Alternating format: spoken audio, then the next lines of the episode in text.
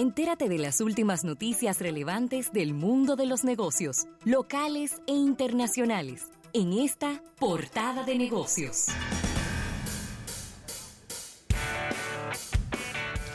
Bien, recordar a nuestro público descargar nuestra aplicación tanto para Android como para iOS. Colocas la palabra mágica almuerzo de negocios y ahí formas parte de toda esta historia. Puedes escucharnos en vivo, puedes escucharnos diferido. Tenemos ahí más de, tres programas, eh, tres meses de programas ahí dispuestos para ustedes. Así que no olvides descargar nuestra aplicación para almuerzo de negocios, Rafael. Bueno, Rafael, una, una transacción interesante que se vislumbra en el, en el horizonte no muy lejano. Atención, Erika Valenzuela. Y es que Louis Vuitton Moe Genesis, que es el nombre de esta empresa, LVMH, es el conglomerado de lujo más importante del mundo, ha hecho una propuesta de compra no solicitada para comprar a Tiffany and Corporation. ¿Por qué hago la observación? Porque Tiffany no está en venta. Ellos no han puesto su empresa en venta. Entonces es importante hacer la observación de que es una oferta no solicitada. Yo no, yo no, yo no estoy vendiéndome como empresa. Sí. Pero del otro lado hay una empresa a la que le interesa comprarme. y entonces me hace una oferta. Esa es una regla, creo que no escrita, que tienen este tipo de marcas, porque muchas de ellas cotizan en bolsa, y este, este movimiento y esta propuesta tendrá una influencia hacia arriba o hacia abajo en la marca. Regularmente aumenta la marca que se quiere adquirir, regularmente aumenta su valor accionario y baja un poco el grupo que está por adquirir.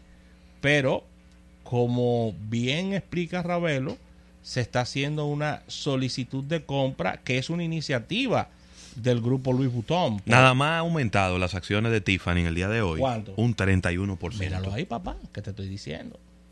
31%. 31%. Una locura. Es decir, en el día de ayer las acciones de Tiffany Corporation, inclusive ¿Y dónde está de esas marcas en Nasdaq. En Nasdaq. Claro. Eh, recuérdense que Tiffany es una de las tiendas de joyas más prestigiosas de los Estados Unidos. Está, es un ícono. Hay hasta canciones, películas. Películas, películas, claro. Sí, canciones, películas. Basadas hasta en la tienda, las películas y todo. Claro. Y obviamente es una empresa. Eh, no es solo una tienda, sino que es una empresa que tiene tiendas en todo el mundo. Todo el mundo. 99 dólares con 15 centavos al cerrar el día del viernes pasado. Y hoy ya cuestan 129 dólares. Siempre paso la Quinta Avenida a saludar a los empleados. Sí, que no, no a comprar. Pero, desde, afuera, ¿verdad? Desde afuera. Rafa, hace mucho que no te vemos. Exactamente. Así que 14.500 millones de dólares es la, es la oferta aproximada. Ahora hay que buscar 15.592. Exacto, ya. Porque ya cuesta diferente. De todas maneras, a ver, ¿por qué, de nuevo, ¿por qué hago la observación? Porque no es lo mismo que usted esté vendiendo y recibiendo ofertas a que una gente diga, yo quiero comprarte. Porque el yo quiero comprarte significa que usted va a tener que pagar un 30, un 35, un 40, un 50% de premium adicional a lo que ya usted vale. Si tú sales ahora mismo a la calle y hay una persona que te dice, ay, me gusta ese carro que tú tienes. Quiero comprártelo. Tú le puedes poner el precio que te dé la gana. Claro. Y si el tipo, no, pero eso está muy caro, ah, pues déjame con mi carro. Exacto, pues yo, no, estoy vendiendo. ¿Tiene un letrero de venderse? No, pues tú estás tranquilo, déjame seguir con mi vida. No, y eso viene con una respuesta acompañada. No lo estoy vendiendo y este vehículo tiene un valor sentimental para mí. Sí, en mi momento. Sí. Pero es diferente claro. a si el vehículo en el que tú andas hoy tiene un letrero que dice se vende. Se vende. Entonces ya es diferente, porque tú dices, me interesa. Entonces ahí tú te sientas con esa persona porque hay una intención de ambas partes. Entonces ahí, no, pero mira, que yo lo vi en supercarro, que qué yo qué, que qué yo cuánto, que allá por allí vi un, señor que tiene uno igual, que está más barato que el tuyo. Entonces ya ahí viene un proceso de negociación. Ahora, cuando usted está comprando algo que no te inventa, usted tiene que racarse el bolsillo. tiene que meterse el bolsillo bien profundo porque usted tiene que pagar mucho más de lo que vale. Así que ahí está. Entonces, ¿qué estaría buscando el grupo Luis Butón con esto? Pues tú sabes que ellos no tienen joya. Exactamente, pero estarían buscando una mayor presencia en Estados Unidos, También. ya que Estados Unidos apenas representa la cuarta parte de los ingresos de este grupo de LVMH. Y estaría fortaleciendo la parte de la línea de joyas, como dice Ravelo, la Claro. parte de, de relojes, de relojes también. Y Porque, a ver, ellos tienen Louis Vuitton, Bulgari. que es ropa, accesorios, carteras. Tienen relojes, pero yo no, Sí. yo no pondría los relojes dentro de las joyas. Bulgari. Yo lo pondría más bien dentro de prendas, Prenda, sí. ¿verdad? Eh, porque no son propiamente joyas, aunque usted puede mandar a hacerlos personalizados. Sí. Luego está Moe, que es bebidas alcohólicas, igual que Genesí, también. Pero ellos joyas per se, joyas, diamantes, oro, aretes, eh, eh, collares, eh, pisapapeles, ese tipo de cosas, ellos no dijes, y no tienen eso. Ahora, Ravelo, son. Este grupo tiene más de 70 marcas de lujo diferentes. Claro. Increíble. No, es que. Y cada vez concentrando aún más poder. Y, y las compras que han hecho han sido compras estratégicas, porque fíjate que nunca hemos escuchado hablar que Louis Vuitton va a comprar algo, pero que hay problemas porque pudiera ser, eh, pudieran tirársele los antimonopolios. Acuérdense Nunca. que ellos- Pues siempre diversificándose que ellos van. que de las últimas transacciones, ah, haciendo un poquito de memoria y un poquito de historia, ellos estuvieron adquiriendo en el año 2017 a Christian Dior por 13 mil millones de dólares y en el 2018 a los hoteles Belmont, que son hoteles de lujo, Sí. por 2.600 millones de dólares. Es decir, es una cadena que está saliendo de compras cada uno o dos años, adquiriendo estas marcas de lujo Pero que eso y, que- y no es casualidad de que el CEO y dueño de este consorcio, el señor Arnaud, sea, eh, amigo mío Bernard, sea uno de los hombres más, más ricos del mundo, ¿no? Está en el top 10, Ravelo, de los hombres más ricos del mundo. El Siempre, dueño. siempre está ¿En el ahí entre los 10? prim- siempre está como entre los primeros cinco. Exactamente. Anda por ahí. Que por cierto, hubo un movimiento en estos días. Ajá. Creo que Bill Gates volvió, le volvió a pasar a Jeff Bezos.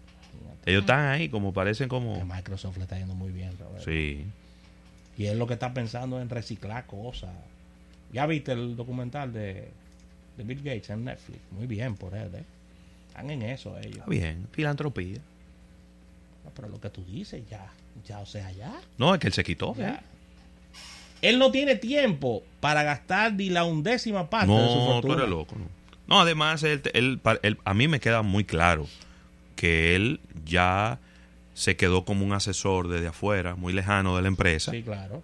que por la cantidad, como él es el fundador, tiene muchas acciones y la fluctuación de, sus, de esas acciones influyen en, en- en su riqueza, pero él no tiene eso. Lo que está es viajando por el mundo, Y viendo los problemas. Claro. No, Ha tenido situaciones en, en que sobre en que la Por gente- eso- en que los ricos suelten su dinero también. Sí, está bien, pero mientras, él tiene dos trabajos. Uno es hacer filantropía, el otro es atraer más gente a que vengan a hacer filantropía. Sí. Mientras los otros se sigan sumando, ¿verdad? Él sigue haciendo lo suyo. Es, por- es dándole sentido a su vida, Rafael. Gente que no tenía nada, al otro día tienen muchísimo cuarto y, se- y una vez se sienten vacíos. ¿Y ahora qué voy a hacer? Ya no tengo sentido. ¿Qué sentido tiene que yo me levante temprano por la mañana? Sí, porque él está en Si ya yo tengo los cuartos que no voy a gastar en el resto de Sí, mi porque vida. Él, ten- él está en un círculo que ya él no es ni siquiera rico, él es súper rico. Sí. O sea, un círculo muy...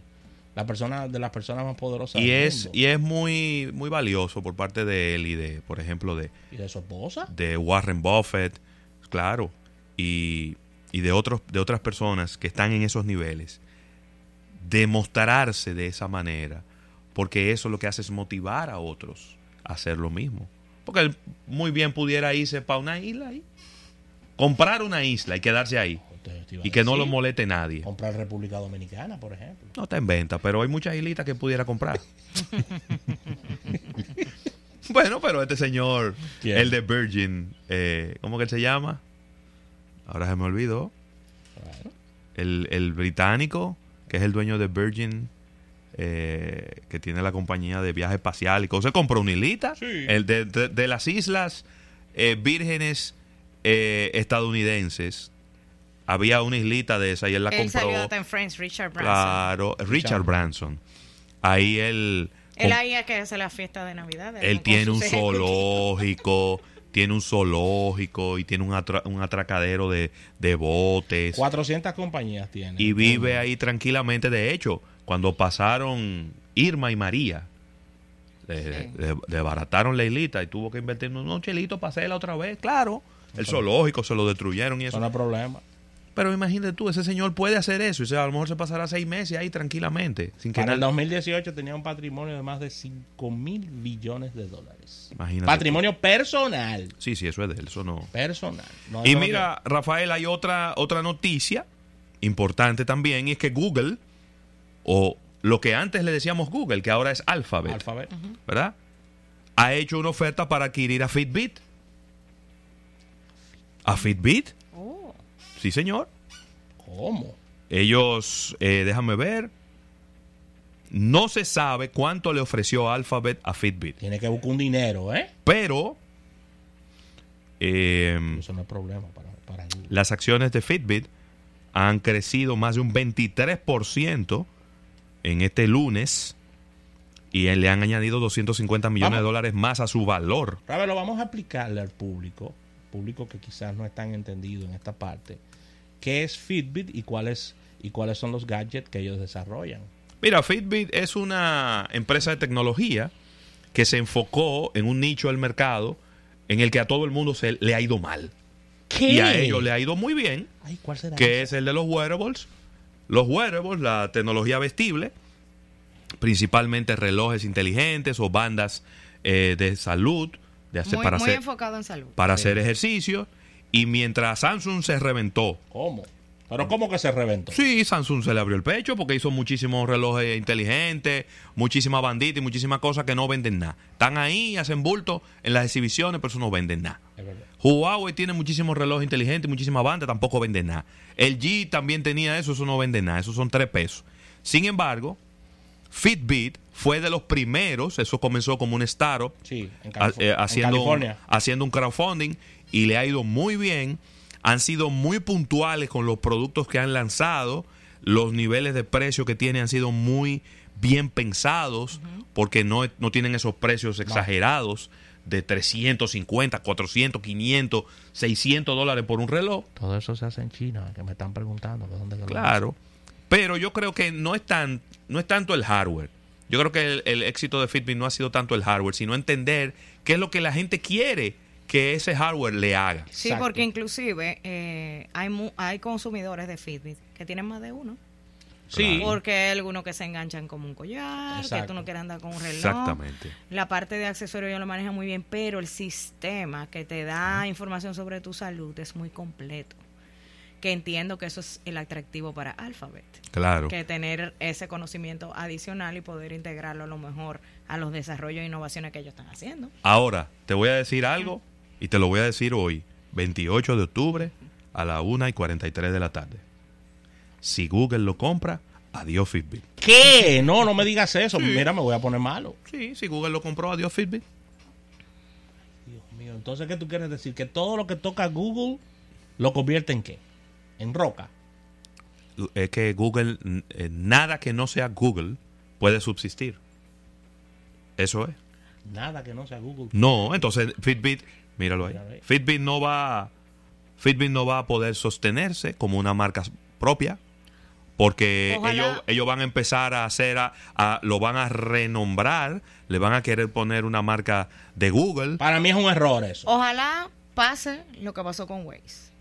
Ojalá pase eso. Ah, bueno. Para que, que inclusive todavía hay, hay gente que no que no asume que Waze pertenece a Google. Claro. Y, Y lo que pasó con LinkedIn, Ajá, han- han que Microsoft lo compró Exacto. y lo dejó funcionando igual. No, Exacto. funcionando igual. Porque, eh, como bien explicado José Luis, eh, en el caso de Fitbit es una marca bien fuerte, y fuerte. posicionada en su segmento dentro de la tecnología. Si que ellos- tiene que ver directamente con el tema salud. Si ellos le cambian el nombre, estarían cometiendo un error garrafal y estarían comprando para enterrar la marca.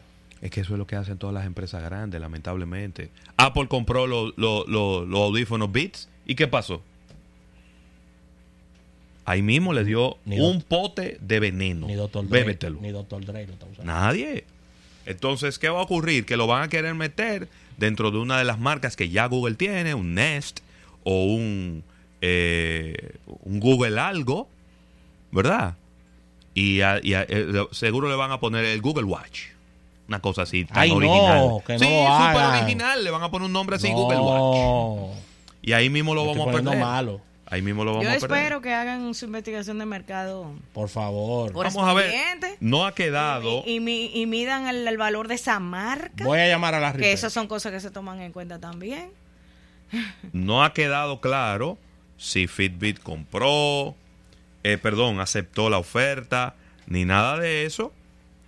Pero vamos a esperar a ver qué ocurre. Ey, hay que buscar unos chelitos, Ravelo, para comprar esa marca. Déjame yo sé yo- que eso no es problema para, para Google. porque Yo te voy a decir, bueno, pero es que no Fitbit no cuesta tanto como empresa. La marca debe costar que buscar para Es decir, como capitalización del mercado, lo que vale, porque es una empresa pública, Fitbit es una empresa pública, vale 1.473 millones de dólares. Yo había pensado en Eso 2000 es Yo había pensado en, chica. dos, en dos mil millones de dólares. Eso es caja chica.